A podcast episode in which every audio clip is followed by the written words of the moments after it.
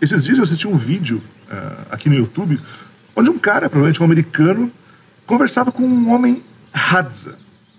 Os Hadza, ou os Hadza B, são um grupo étnico da Tanzânia, o último grupo de caçadores-coletores de toda a África. Eles vivem de acordo com os costumes dos seus antepassados como há dezenas de milhares de anos, antes do estabelecimento do que costumamos chamar, para nossa civilização, de agricultura. Eles não têm leis, não têm normas, não têm calendário, não têm religião, não têm uma organização social complexa. Tem tão somente os conhecimentos necessários para coleta e para caça, que são transmitidos de forma oral de pai para filho. Durante a conversa, o YouTube pergunta o que para eles é a coisa mais importante da vida. E a resposta é tão simples quanto extraordinária: carne, mel e mingau de milho. Manaco. É Manaco. É. Manaco. Manaco bala. Bala. É. Ah, manaketa. Manakita.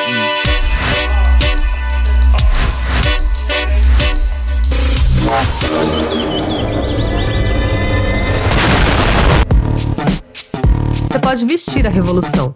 Confira nossa coleção exclusiva de camisetas, uma parceria entre Revolução Colunista e a Corova.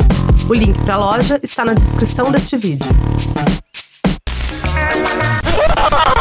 Mas e para nós? Nós que nos orgulhamos de viver em um alto grau de desenvolvimento social, que já não vivemos como selvagens andando pela mata atrás de carne, mel ou mingau, que já fomos ao espaço, que temos a ciência, a filosofia, a arte, a música, a psicanálise, a dancinhas de TikTok. O que para nós realmente importa? Qual a coisa mais importante da vida? Se você sair por aí atrás dessa resposta, deve perceber que, para o senso comum, não há nada mais importante do que a felicidade. Ser feliz é o que mais importa. A gente nasceu para ser feliz. E a gente dá essa resposta prontamente, sem nem saber exatamente o que, que é a felicidade, ou como realmente alcançar a felicidade. Mas ao que parece, a ideia hoje em dia é que para se atingir essa tal felicidade, o que é preciso é acumular uma certa quantidade de satisfações. Tanto maior será a sua felicidade quanto mais vezes você tiver satisfação, quanto mais tiver prazer na vida. Para mim, até que faz um certo sentido lógico. Mas para ter satisfação, antes de qualquer coisa, é preciso ter um desejo. Um desejo que seja satisfeito. Você só pode satisfazer aquilo que anteriormente desejava. É óbvio. Sem desejo não tem satisfação. Você só mata a sede se tiver sede. Só mata a fome se tiver fome. Assim, então, quanto mais desejo, mais satisfação. Quanto mais satisfação, mais felicidade. A boa notícia é que vivemos em uma sociedade totalmente preparada para produzir todo e qualquer bem que a gente precise para ser feliz. Talvez por isso que a gente não acha que a coisa mais importante na vida é a carne. A carne tem aos montes no supermercado, de tudo que é tipo, de todos os cortes, de boi, de porco, de frango, de javali, capivara. A gente até se dá ao luxo de escolher não comer carne para evitar a dor dos animais. Nossa sociedade hoje é capaz de oferecer tudo o que precisamos para ser feliz. Não só oferecer, mas como também fazer brotar esse desejo por coisas, de nos dizer quais as coisas que deveríamos desejar, quais as coisas que vão nos fazer feliz. Mas como acontece essa passagem do estado do desejo para o estado da satisfação? Quer dizer, é relativamente fácil você imaginar uma situação onde você deseja alguma coisa, mas não consegue satisfazer esse desejo, onde há uma frustração. O desejo só vai se converter em satisfação se você tiver os meios para isso. Se você tem sede, você só vai poder matar sua sede se tiver acesso à água, a uma Coca-Cola bem gelada, com limão e gelo, ou a um suco de limão com couve. Ora, a sociedade liberal em que vivemos busca o acúmulo indiscriminado de riquezas, bem como o enriquecimento do maior número possível de pessoas. E, consequentemente, assim, a distribuição dos meios necessários para que as pessoas possam fazer, converter um desejo em uma satisfação. Não é legal pra caralho? Tá tudo perfeitamente amarrado.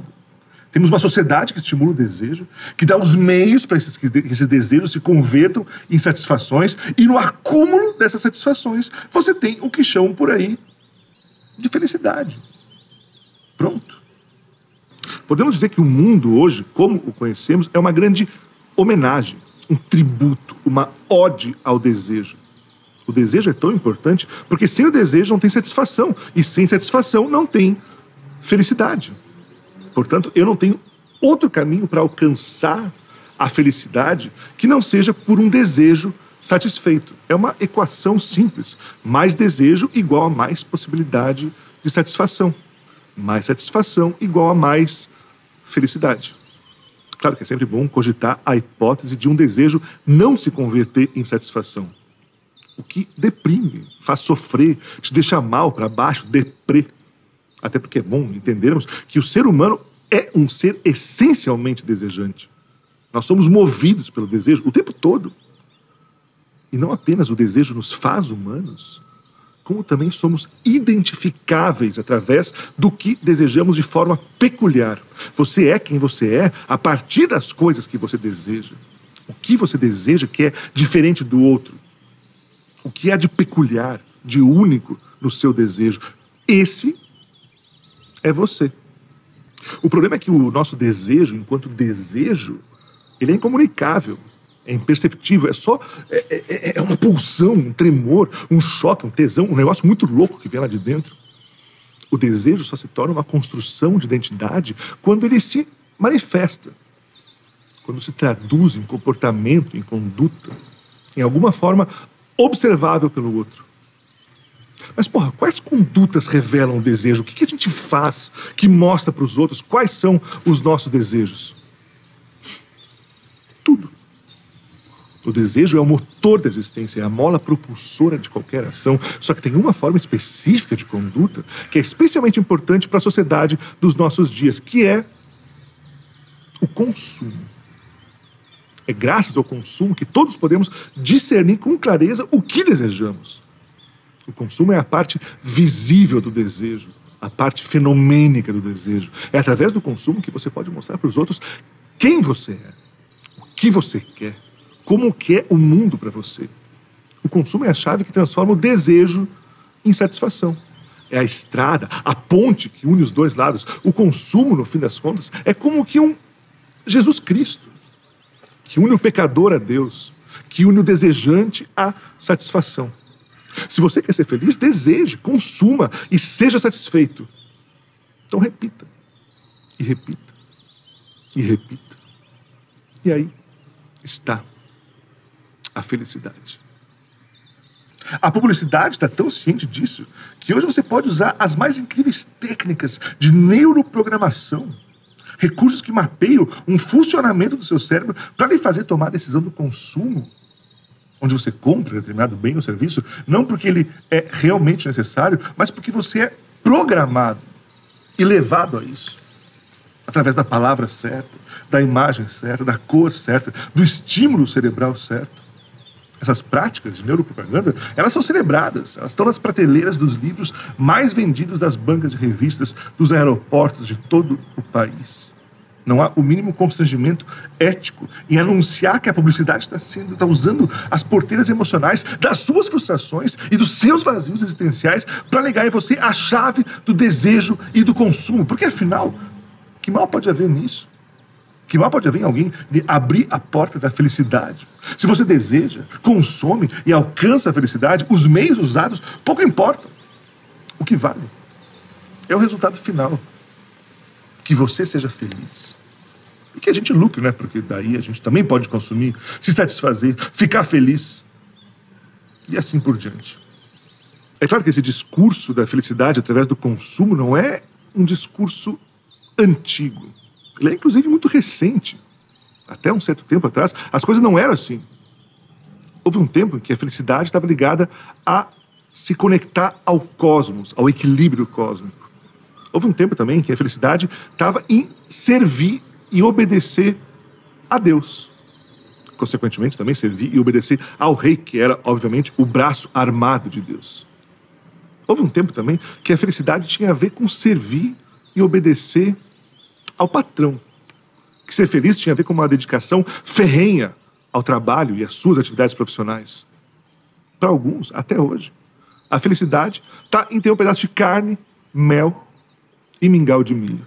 Foi de umas décadas para cá que o jogo virou e passamos a acreditar que era em ter videogame, iPhone, TV, cafeteira, cafeteira de cápsula, 10 serviços de streaming, carro, outro carro, troca de carro de novo, troca de carro mais uma vez, iPad, MacBook, reloginho que mede pulsação, tênis, hambúrguer artesanal, maquiagem, joguinho, roupa pro joguinho, roupa nova pro joguinho, air fryer, robozinho que limpa o chão da sua casa, fone de ouvido sem fio, cadeira gamer, PC gamer e mais uma infinidade de parafernálias que finalmente encontraríamos a felicidade. Mas, pelo visto, só quem ficou feliz mesmo foi o mercado, que nunca vendeu tanto enquanto nunca se sofreu tanto de depressão e ansiedade. É estranho, né? É como se te vendesse uma visão de felicidade só para justificar uma demanda econômica ou um sistema econômico. É curioso. Parece que, no fim das contas, Bastante gente acreditou nessa bobajada toda que eu acabei de falar.